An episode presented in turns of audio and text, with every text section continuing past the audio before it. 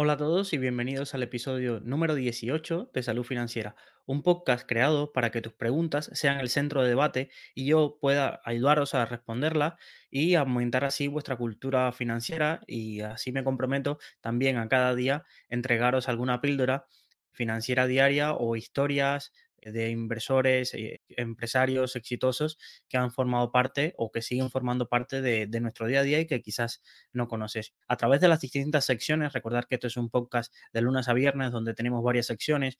Tenemos que aprendí hoy, descubriendo A, tenemos la sección de consultorio de finanzas personales o las finanzas de tu vecino. Son un abanico de secciones donde intento transmitiros toda la cultura financiera que he podido adquirir durante estos años en el sector y enseñaros un poco también mis vivencias y experiencias prácticas del día a día. Ya sabéis, no es un podcast que excepto algunas secciones no hablamos de actualidad, sino que siempre hablamos con una visión un poco a largo plazo y sin conflicto de interés, ya que un poco conocemos las dos caras de la industria y, y de lo que se puede hablar y de lo que no se habla en buena parte de la industria financiera, sobre todo en habla hispana de español de España y de Latinoamérica. Así que sin más dilación, vamos a dar al episodio de hoy. Hoy tenemos una historia apasionante, primero de un empresario en la sección Descubriendo A, que nos va a llevar a descubrir una empresa muy importante, forma parte de, de hoy de nuestro día a día, sobre todo el sector de los chips. Ya sabéis que buena parte de los últimos episodios se los hemos dedicado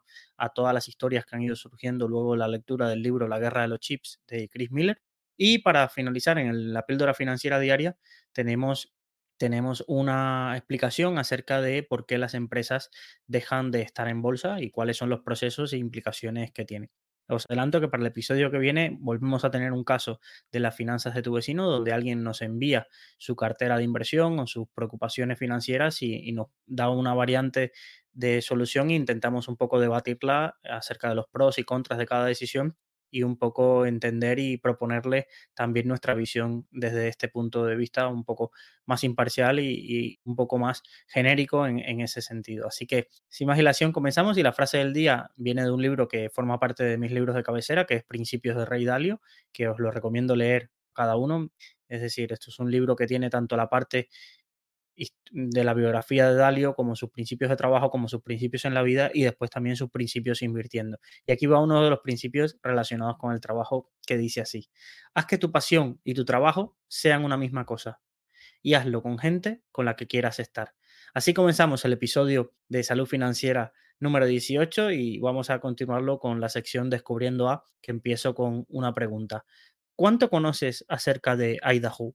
Yo realmente hasta hace poco no sabía nada, pero de estas casualidades que tengo un familiar que, que se, se, traslada a vivir de California a Idaho y, y justo hoy estaba leyendo la historia de, de, un empresario y me salió también este estado y dije, uy, pues realmente de todos los estados de Estados Unidos quizás este es uno de los que menos conozco. Así que me puse manos a la obra, me puse a leer un poco sobre el mismo y a buscarlo en el mapa y, y un poco recorrer eh, sus características y aquí os cuento cosas curiosas por si mañana tú también quieres saber un poco más acerca de Idaho y te pica la curiosidad. Pues la ciudad más importante de Idaho es Boise, que es la capital administrativa, justo situado casi en la frontera del estado eh, o hacia el suroeste. Tiene casi 2 millones de habitantes repartidos por todo el estado, es decir, una densidad poblacional bastante baja comparado con, otras regiones de Estados Unidos.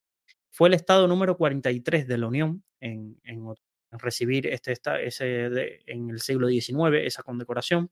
Está situado dentro de lo que hoy conocemos como las montañas rocosas y es uno de los estados con mayores parques naturales y eh, atractivos, ríos, valles, incluso hay un cañón que tiene más profundidad que lo que hoy conocemos como el cañón del Colorado. Incluso todo lo que lees acerca del estado es que la, es de una belleza natural increíble y que curiosamente tiene un clima más benigno que sus vecinos, ya que las montañas hacen un efecto de stop de todo el aire frío gélido que viene y las olas de frío que provienen desde el norte de Canadá y que ataca sobre todo a ciudades como Salt Lake City o Des Moines, toda esta zona del interior de, Estados Unidos que siempre todos los inviernos gana titulares por las olas de frío que, que sufren y que provienen del, de, de Canadá. Y quizás es uno de los estados con que menos personas conocidas vienen de ahí, es decir, es un estado pequeño y un, poco buscando, solo así conocía, seguramente en Estados Unidos haya una lista de, de, personas que quizás sean más reconocidas, pero yo busco una lista, una web de famosos nacidos en, en Idaho y no me sonaba ninguno. Realmente solo encontré a dos personas. La congresista Sarah Palin, que fue gobernadora de, Alaska y que durante mucho tiempo fue muy famosa porque fue una de las rivales que llegaría casi siempre en casi todas las nominaciones republicanas, se presentaría a la candidatura del Partido Republicano para las elecciones generales y generalmente por poco extremismo dentro de lo que es el Partido Republicano, que, en aquel entonces no, si, no se situaba todavía Trump eh, por allí, pues eh, se, un poco se hizo conocida por sus posiciones. Y Sarah Palin es nacida en 1964, creo recordar, en Idaho, en el estado de Idaho. Y la segunda persona más famosa de todo el estado es eh, Jack Simplot, es decir, esta, esta persona y a la que le vamos a dedicar el podcast de hoy y la sección Descubriendo a. Entonces, si te digo, como mismo quizás te comenté Idaho, si te digo Jack Simplot, quizás no, no tengas en mente una referencia de, de quién estamos hablando y por qué es tan importante. Pero ahora voy a darte unos datos. Si eres fan de las patatas de McDonald's, Simplot te caerá bien. Era un agricultor casi sin estudios, proveniente de una familia mitad de eh, francesa, mitad inglesa, que se asentaron en, en Idaho.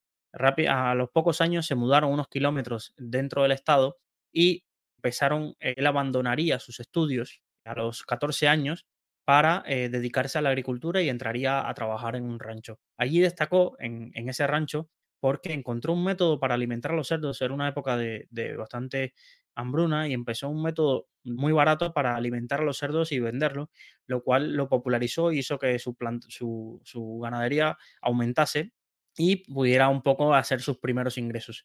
A partir de ahí decidió vender todo ese negocio y dedicarse al proceso de fabricación tanto de vegetales como de patatas en esa zona de, Estados Unidos. Y llegaría siendo a la, primera, fundaría una compañía que hoy en día hoy eh, existe, que es Simplot, podéis buscarla, es una compañía bastante conocida, sobre todo en Estados Unidos, pero ya tiene, es una multinacional presente por todo el mundo, y fundaría esa empresa, evidentemente en aquel entonces era algo muy pequeño, e introduciría en el mercado la primera variante de lo que parece que es lógico, que es que las patatas fritas puedan estar congeladas y ya eh, prehechas para solo llegar y, cocinar.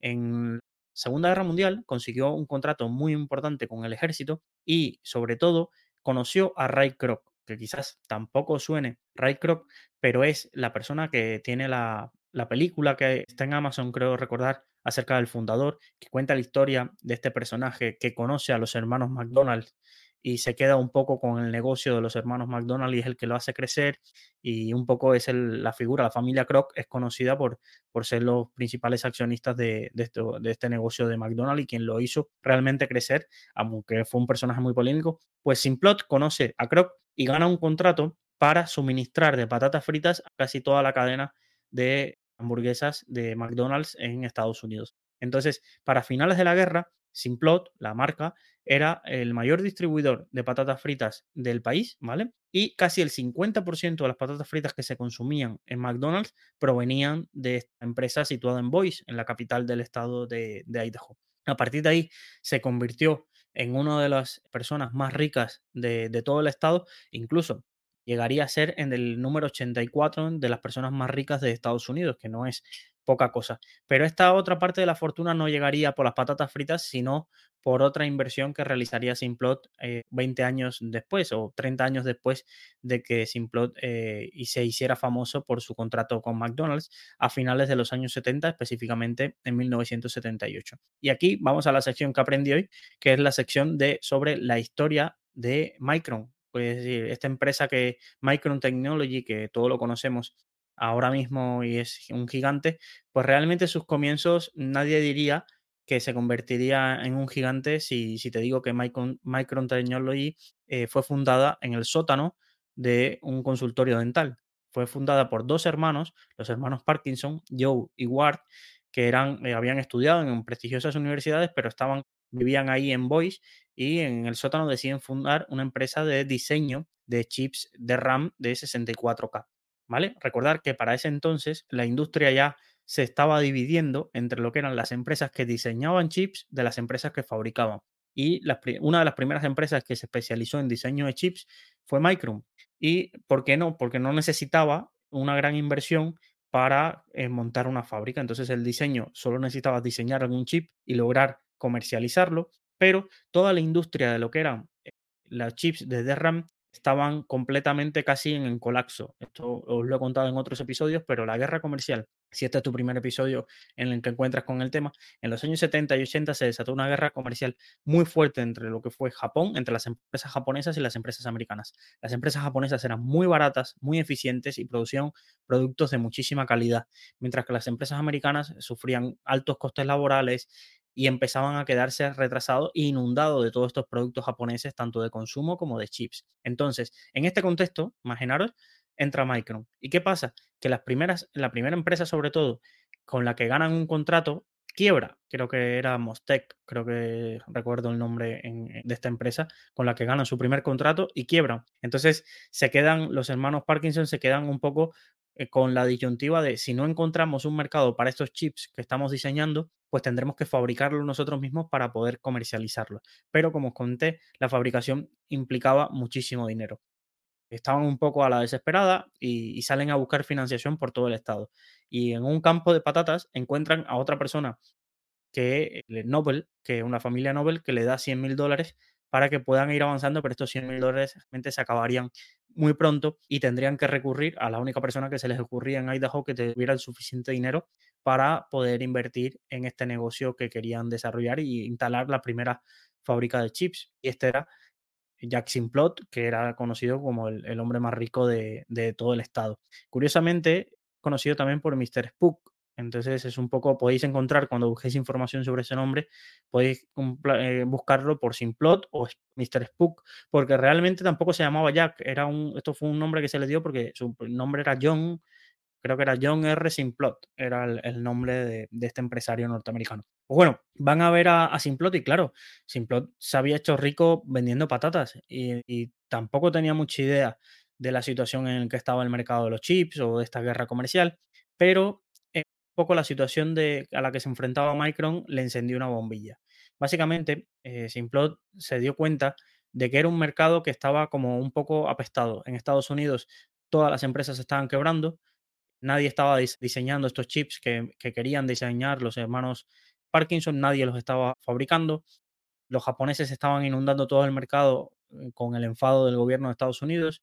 Realmente era una situación donde todo el mercado, los precios estaban tirados por los suelos, la, nueva capacidad de, introducir más chips dentro de, más transistores dentro de un chips habían hecho colapsar muchísimo los precios de los productos, sobre todo el diseño de, estos chips, y era como una tormenta perfecta en la que estaba. Y, esto fue lo que atrajo a Simplot, que ya por su experiencia en, el mercado, era de casi ya 50 años siendo empresario, detectó, le gustaba este tipo de situaciones en las que, en las que parecía que todo ya se iba, estaba perdido y que nadie estaba invirtiendo en esta industria. Ni Silicon Valley, todos habían tirado la toalla y básicamente se, dedicaban a que producto donde entraron los japoneses, ellos no, no entraban a competir y se iban a otros segmentos de mercado. Entonces decidió invertir un millón de dólares, aunque luego terminó invirtiendo varios millones más para desarrollar las primeras instalaciones de, de Micron allí. Entonces hay muchas curiosidades acerca, tiene, hay un libro acerca de la historia eh, de, de Simplot que se llama, creo, Evillion Hardway, es una, una historiadora que, cuenta la historia de él, pero he buscado varios fragmentos y demás. Lo curioso era que citaba a los hermanos Parkinson a las 5 y 50 de la mañana a desayunar en el, en el restaurante favorito de, de, Simplot, que era la cadena de restaurantes Elmer, porque hacía unos pancakes que les encantaba y así a esa primera hora de la mañana todos los días era la junta directiva que tenían que informarle un poco a Parkinson de a Simplot de cómo iban las, las, las operaciones de la empresa y demás. Vale. Eh, no iba a ser fácil, es decir, no era meto un millón de euros y empiezo a triunfar. Micron decidió plantarles cara a los japoneses casi aplicando el mismo método que tenían ellos. La obsesión de los hermanos Parkinson era convertirse en el productor más barato, pero de mayor calidad que hubiese en el mercado. Y un poco fue la filosofía que introdujeron a toda la compañía. Entonces, realmente lo que hicieron fue reducir los costes al máximo, es decir, en todo el proceso de fabricación, se, en vez de, un poco lamentarse y demás, introdujeron cambios eh, un poco guiados por lo que hacían sus competidores japoneses. Es verdad que tenían a su favor que en Idaho, tanto las tierras, un poco toda la parte de electricidad también y el coste laboral era eh, mucho más bajo que en el resto de estados, sobre todo comparado con los costes de la costa este, en toda la zona de Nueva York, New Jersey, Boston y demás, y toda la zona de Silicon Valley, que ya para esta época, estamos hablando de los años 80, ya era bastante la industria que estaba allí y los costos tanto de ingenieros como de programadores, como de todos los servicios, había encarecido y, de la tierra también por instalar fábricas y, almacenes allí. Pero en Idaho y, y, específicamente en Boise encontraron como un lugar donde esos costes se mantenían, se mantenían bastante controlados y así lograban un poco competir en esos costes también. Hay anécdotas que, por ejemplo, los Parkinson aumentaron el, un poco el número de chips que se podía, eh, transistores que podían entrar en, los chips, aumentaron la capacidad del horno, el número de obleas de silicio que introducían en el horno, compraban eh, maquinaria de litografía SML y a otras compañías y las redactaban para poder producir más con lo mismo. Hacían también, por ejemplo, en todas las fábricas llegaban al punto hasta de reducir en la factura de electricidad pagando los pasillos y tener una estructura de costes bastante, bastante reducida. Esto hizo que empezaran a llegar también los primeros clientes a la compañía, pero aún así la estructura de costes no era suficiente. ¿Por qué? ¿Por, qué esto? Porque todos los precios estaban bastante, bastante deprimidos. Micron estuvo a punto de, desaparecer, pero básicamente eh, Simplot decidió seguir apostando e inyectando dinero dentro de la compañía porque veía todo este proceso de cómo estaban siendo productos de calidad y a un mejor precio. Y también los trabajadores pusieron su parte haciendo un esfuerzo extra, renunciando a, un poco al flujo de, pagos que se retrasara un poco, porque básicamente desde de la mentalidad decían que los ingenieros que querían vivir en esa zona tampoco tenían otra alternativa, era o trabajar para Micron o irse a su casa en, en ese sentido porque no encontrarían un trabajo de esa calidad y sabían que lo que estaban desarrollando era un producto bastante, bastante potente y confiaban en eso. Entonces, con esos esfuerzos pasaron los peores años de, finales de los 80 y Micron empezaría a hacer daño a todas estas empresas japonesas al empezar a introducir esos productos a un bajo coste y sobre todo con la calidad que tenían, empezaron sobre todo las empresas norteamericanas que sabían que estaban en guerra con Japón, empezaron a preferir los productos hechos por Micron que todo lo que venía un poco del exterior. Como curiosidad, los Parkinson fueron muy contrarios a unirse a la Asociación Nacional de Semiconductores que lideró Intel y AMD. Ellos no querían, quizás por filosofía, un poco caer en el victimismo de tener que pedir ayudas del Estado para poder hacer que crecer su negocio. Eh, intentaron, fueron casi eh, empresarios hechos a sí mismos porque no, no hubo a, cambio de lo que fueron las compañías asiáticas, por ejemplo, que todas las compañías asiáticas fueron creadas sobre todo con dinero del Estado. Taiwan Semiconductores, el 50% lo puso el Estado. Eh, las empresas coreanas, eh, Samsung, lo puso el Estado también el dinero. Ya ni que os contaros de las empresas chinas o del apoyo que tuvo Sony también en, en, Japón. Entonces, frente a ese capitalismo un poco de Estado y frente a Silicon Valley, que al final lo tuvo casi que rescatar a toda la industria de semiconductores, lo tuvo que rescatar gobierno de Estados Unidos a través de sus programas, el DARPA y demás, Micron no recibió estas ayudas, sino que fue este empresario, Simplot, y un poco la estructura de reducción de costes lo que hicieron que fuera un gigante. Hoy Micron es entre las tres compañías que más chips de DRAM y NAND, que son dos tipos de, chips, producen en el mundo. Incluso creo que estas tres compañías controlan más del 85% de, toda la producción. Tienen instalaciones eh, deslocalizado una buena parte de la producción Japón, a Singapur, en Taiwán tienen bastante fábricas, podéis entrar al sitio web de Micron y, un poco verlo. Y como curiosidad, en 2015 el gobierno chino, a través de un fondo inversor que se asocia, es un, de un empresario privado, pero se asocia que es dinero inyectado por el, por el gobierno chino, intentó comprar Micron por 23 mil millones. Esto fue bastante curioso y bastante sonado como intentaron, fueron a por lo grande a por una de las empresas grandes del negocio de semiconductores, pero el gobierno norteamericano eh, lo prohibió y el Consejo de Administración también rechazó la oferta por las implicaciones geopolíticas que tenía que un capital chino se hiciera con el control de, esta compañía. Eh, a día de hoy, Simplot ya falleció en el año 2008. Su inversión de un millón inicial se convirtió en más de mil millones de, patrimonio y, fue uno de los benefactores hasta su muerte de toda la ciudad de Boise. Tiene ahí también el reconocimiento, incluso la casa fundacional, que es un poco la casa que se le dio al alcalde de la ciudad, era patrimonio de ellos.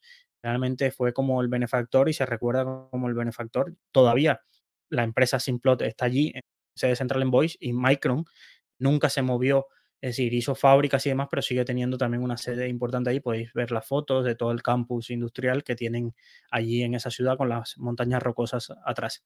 Y también Parkinson hace poco, los dos hermanos están vivos y han dado una conferencia en la Universidad de Boise, que la podéis ver en YouTube, acerca de toda su experiencia fundando la compañía y demás. Ya no están en el día a día. Como curiosidad, en el Consejo de Administración son tres personas de, origen indio y fundadores de otra compañía los que, los que están ahora al frente de, de, Micron Technology y un poco el capital se encuentra muchísimo más repartido de lo que fue en sus inicios, pero esta es la historia de una de las compañías más importantes que tuvimos en ese entonces.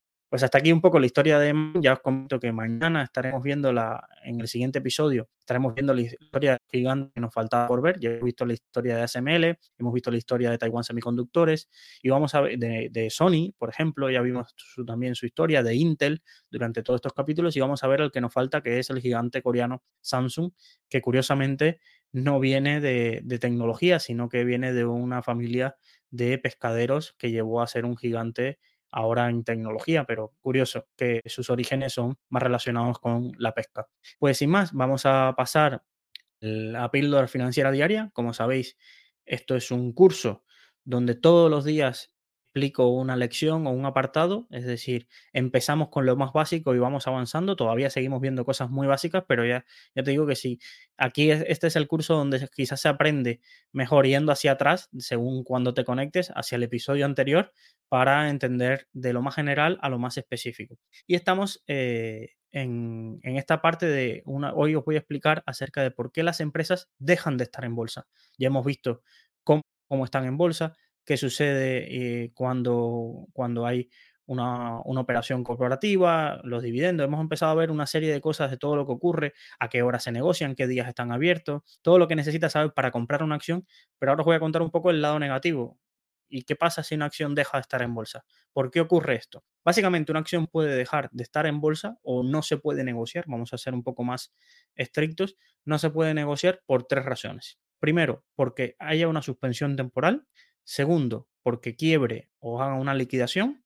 O tercero, porque reciban una OPA de exclusión. Ya os comento que en el episodio siguiente hablaré de la OPA de exclusión porque es un tema bastante largo y que no, no quiero que se mezcle y se quede dentro de un episodio, sino que tenga un episodio solo para las OPAs y cómo funcionan. Y nos vamos a centrar en los dos primeros aspectos de hoy, que son la suspensión temporal y la quiebra liquidación. Pero bueno, antes de entrar a esto, quiero saludar a un a David, que es nuestro primer eh, usuario que está en directo en estos episodios, eh, nos saluda y agradecerle que nos siga en directo y comentarle que si tiene alguna pregunta, eh, se la, para pregunta o duda que tenga, puede enviarla aquí en el directo o al mail preguntas.saludfinanciera.gmail.com o al 614-239-639 y estaré encantado de ayudarlo. Me ha hecho una ilusión porque llevo varios episodios hablando quizás un poco y, interactuando con gente, pero offline, pero nunca, todavía no había tenido un usuario en directo, así que David, muchísimas gracias y me has alegrado el día con, tu saludo. Así que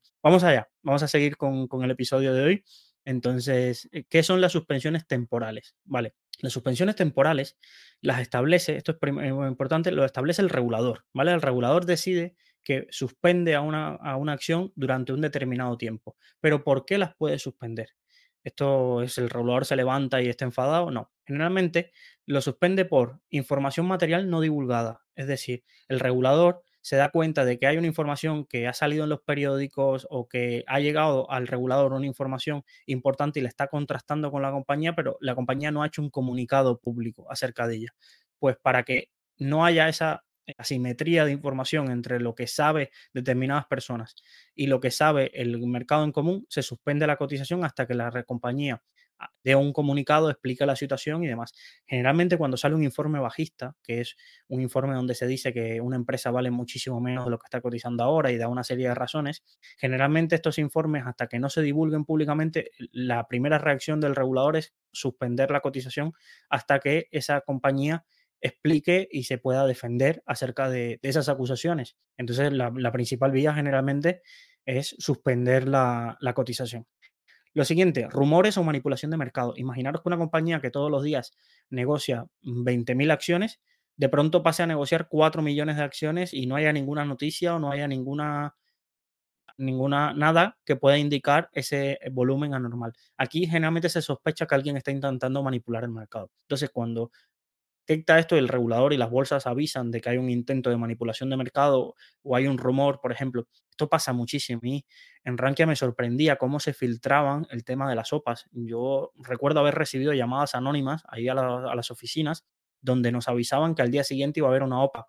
Y evidentemente la gente, oye, no. Entonces realmente no podías hacer nada, porque si te pones a comprar a las 5 de la tarde del día antes que se anuncie una OPA, tú estando en una web que se dedica a las finanzas, es que canta por todos lados, pero te entraba la tentación, te entraba la tentación porque al otro día, de pronto sí, efectivamente había una OPA y te quedabas con cara de tonto porque podías haber hecho mucho dinero con poco riesgo, pero real, bueno, con poco riesgo no, que podías, te podía caer una multa de la CNMV por tener información privilegiada. Pero esto sucede, sucede y no es un tabú, se filtra muchísimo informaciones de, posibles sopas o de posibles, sobre todo los resultados.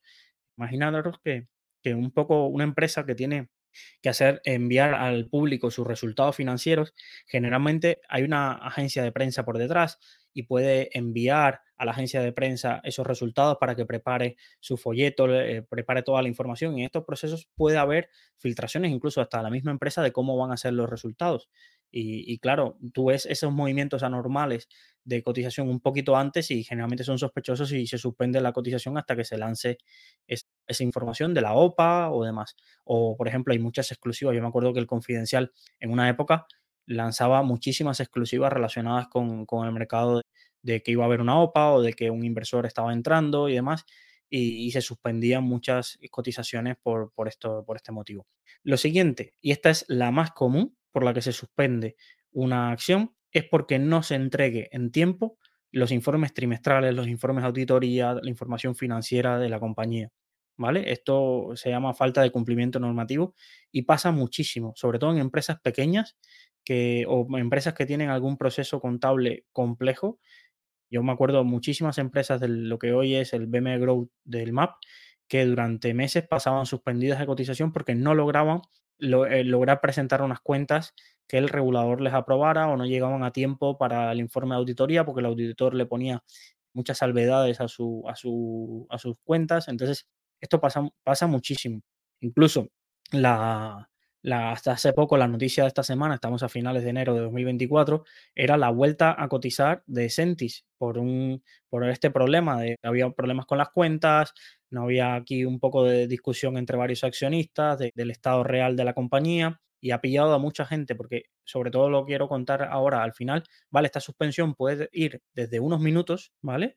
Hasta puede pasarse meses o años. Lo habitual es que la suspensión dure poco y esto generalmente yo tenía la aplicación de la CNMV acá en España, que, que, lo utilizaba mucho porque me llegaban los hechos relevantes o la cuenta de Twitter para quien no se quiera descargar y generalmente pues te sale el hecho relevante de que suspenden una acción y en media hora, una hora, pues generalmente ya está solucionado el tema, máximo dos horas y la compañía responde y se vuelve a negociar.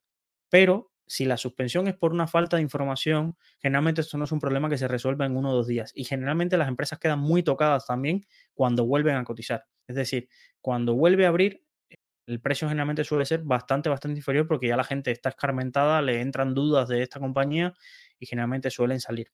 Y esto es un problema de la suspensión, que las suspensiones no te van a avisar y te dicen en una hora vamos a suspender la acción. No, te quedas dentro pillado. Es decir, ese dinero no lo puedes tocar hasta que se abra de nuevo ese, mercado. Entonces, hay compañías que la buena noticia es que no sucede esto habitualmente, pero sí pasa y es muy, muy raro las suspensiones que duran muchísimo, muchísimo tiempo, porque si no, pierde un poco de sentido que la acción siga en bolsa y, los accionistas, sobre todo minoritarios, tienen un dinero ahí que no pueden ni vender ni hacer nada con él, están ahí. Y sobre todo ahora que, se ha popularizado cierto inversor, yo no tengo nada en contra él, pero José Elías, que es el inversor en Audax, fue uno de los primeros inversores en Essentis y, y mucho dinero de él ha quedado pillado ahí durante un año y de varios inversores que lo siguieron sin hacer un poco análisis de la compañía, quedado, han quedado pillados ahí casi un año, ha estado suspendida esa acción.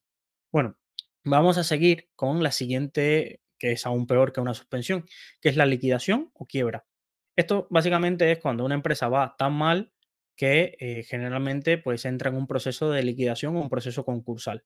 Generalmente todos los procesos concursales de empresas en bolsa o no en bolsa generalmente llevan eh, un administrador concursal que generalmente lo designa un juez y se hace un proceso para analizar la situación de la empresa. Generalmente cuando una empresa llega a una fase de liquidación es porque no es sostenible, pero no es sostenible porque ya no puede pagar a proveedores, a trabajadores, a, los acreedores, es decir, a los que le deben dinero, ellos deben dinero, y entonces llega un punto donde la empresa decide, pues, oye, vamos a irnos a un proceso concursal de, acreedores.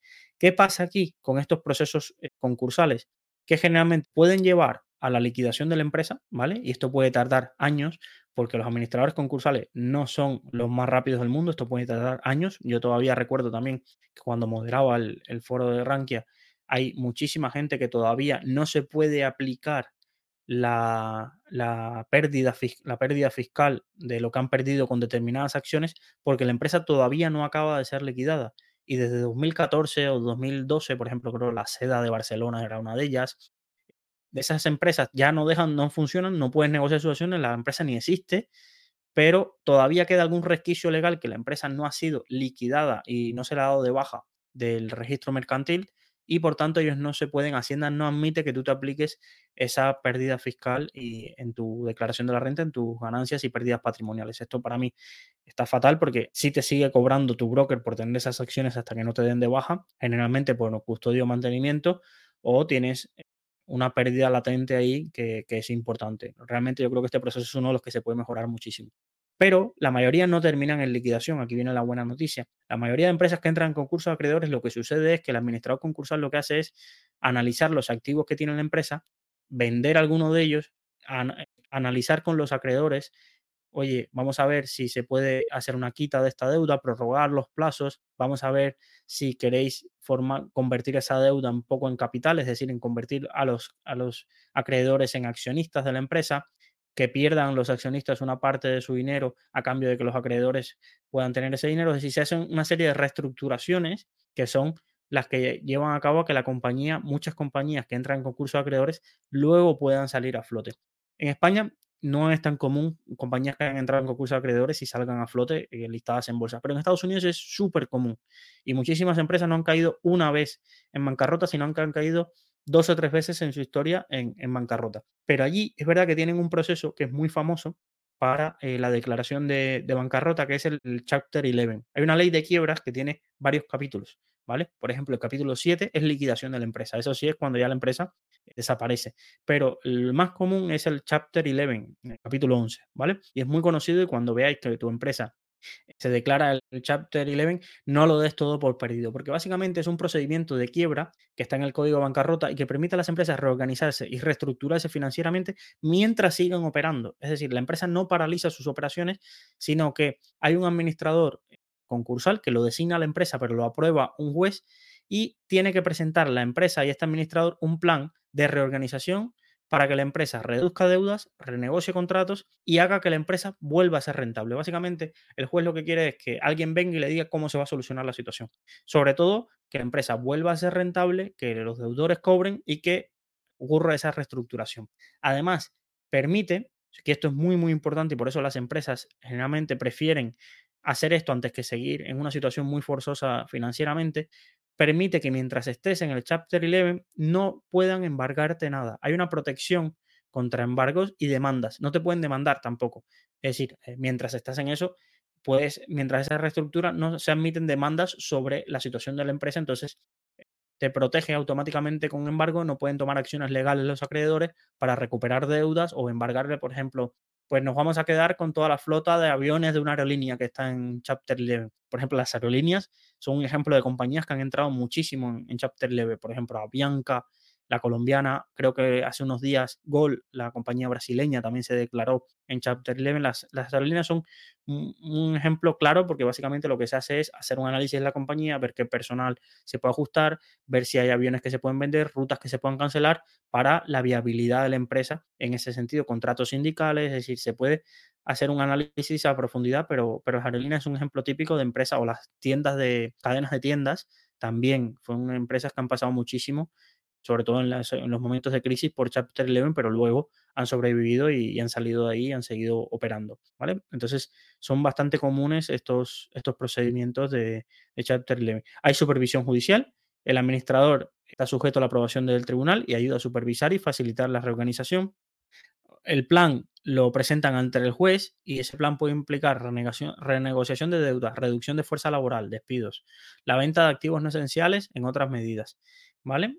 Y luego los acreedores, es decir, generalmente los que le deben dinero, tienen la oportunidad de votar el plan de reorganización propuesto. Si la mayoría, no, no es unánime, ¿eh? si la mayoría de los acreedores acepta el plan y el tribunal lo aprueba, la empresa puede empezar a aplicar el plan y continuar operando. Luego de esto, generalmente, ¿qué ocurre? Con una cotización que está en Chapter 11, pues la empresa está suspendida mientras dura el Chapter 11 y luego vuelve a cotizar. ¿Qué suele pasar con esto? Por ejemplo, a mí me pasó con una empresa eh, de perforación petrolífera que se llama Valaris, que, que cayó en un Chapter 11 lo que hicieron fue que los accionistas lo perdíamos todo y a cambio nos daban unos warrants que eran convertibles en acciones cuando la empresa salió a cotizar.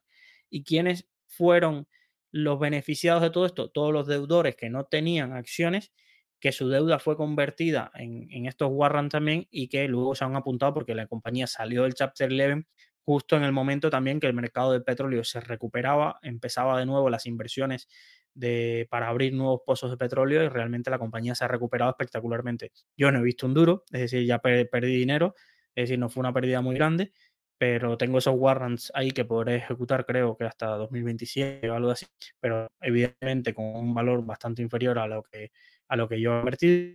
Pero es importante que, que entendáis, entendáis esto de que no lo pierdes todo en el caso de empresas americanas, pero sí pasa eso. Otra de las cosas que pasa, y, a mí me es bastante curioso, es que cuando vuelven a cotizar, a veces no vuelven a cotizar al mismo mercado en el que estaban, sino que se van a lo que se denomina en Estados Unidos el mercado TC, y que lo explicaré en otro capítulo de cómo funciona, pero es un mercado básicamente de compañías muy pequeñas, de poca capitalización bursátil y demás. Entonces, muchas de estas compañías terminan en el OTC. ¿Y qué puede pasar con tu broker? Que tu broker no ofrezca el mercado OTC. Y entonces, aunque la acción vuelva a cotizar, tú estás pillado porque tu broker no te permite la operativa. Entonces, generalmente aquí la solución es traspasar tus acciones a otro broker que ofrezca OTC. Generalmente creo recordar que en España solo está disponible con Interactive Broker el mercado OTC y si cumples los requisitos que establecen ellos. Pero tienes la problemática de hacer ese traspaso que tiene un coste y demás, pero es que si no te quedas pillado. Es decir, esto es otra de las dudas frecuentes que a mí me, enviaban al mail. Es que tengo unas acciones y han pasado al OTC y ahora no puedo operar. Y una de las cosas por las que las acciones van al OTC es porque entran en un proceso de quiebra y cuando salen del proceso de quiebra ya no están negociadas ni en el Nasdaq ni en el New ICSI, sino que han ido al mercado OTC. ¿Vale? Esto es bastante curioso. Y, que puede pasar, por ejemplo, a mí me pasó, yo tenía las acciones en la bolsa de Frankfurt y la bolsa de Frankfurt deslistó las acciones, pero en Estados Unidos sí, sí volvió a cotizar en Estados Unidos. Bueno, y me costaba más traspasarlo todo que olvidarme de, lo que me quedaba ahí y está. Entonces, esto es una de las cosas que, tenéis que aprender. Pero ya os digo, la mayoría de los Chapter 11 siguen funcionando eh, luego y salen de ahí, evidentemente con una compañía totalmente nueva, con unos accionistas generalmente totalmente nuevos y los anteriores generalmente pierden bastante o lo pierden todo pero la compañía ya sale de ahí saneada y puede volver a empezar a operar. Entonces esto es un poco el Chapter 11 y la importancia que tiene. Y nada, la última forma que puede dejar una compañía de estar cotizada es por una OPA de exclusión. Pero como hay varios tipos de OPA y la OPA de exclusión es casi una de ellas y la última y quizás hasta la menos usada, os la voy a explicar eh, mañana en el próximo episodio para que entendáis un poco todo el proceso de la OPA, qué implica, qué puedo hacer yo ¿Por qué no me tengo que poner nervioso y vender en el mismo momento en que me oigo la noticia de una OPA? Eh, aquí los, inversores minoristas hacen muchísimos, muchísimos errores porque escuchan que hay una OPA y se vuelven como locos. Y esto es un proceso bastante dilatado en el tiempo que tiene sus mecanismos, que tiene sus plazos y que podemos perder dinero por apresurado. Entonces, y también podemos perder dinero por que se nos olvide de, una acción y que recibamos una OPA. Aquí se puede perder dinero por muchas cosas, pero es relativamente sencillo. Si una empresa tuya tiene y recibe una OPA, generalmente es por mucho más precio de lo que está cotizando en ese momento y generalmente puede ser una forma de, ganar dinero o incluso de arbitrar. Conozco gente que se dedica a hacer arbitrajes en OPAs y, es bastante curioso y mira, me lo apunto para mañana para en el episodio 19 poder explicarlo. Sin más, muchísimas gracias a todos por estar aquí en, y escuchar, a los que están en directo y los que escuchan en diferido. Y nos vemos mañana en un próximo episodio de Salud Financiera. Y os recuerdo que podéis enviar vuestras preguntas a preguntas.saludfinanciera.gmail.com o al teléfono 614-239-639. Es totalmente gratuito. Intento ayudar a la mayor cantidad de personas que cada día me, me contactan. Ya estamos también en otras redes sociales, estamos sacando vídeos y curiosidades financieras en YouTube, en Twitter, TikTok, en Instagram. En mi vida pensé tener esas redes sociales, pero bueno, es verdad que los públicos son bastante distintos en cada una de ellas y, si pueden un poco llegar con este tipo de curiosidades y píldoras financieras, pues bienvenido sea.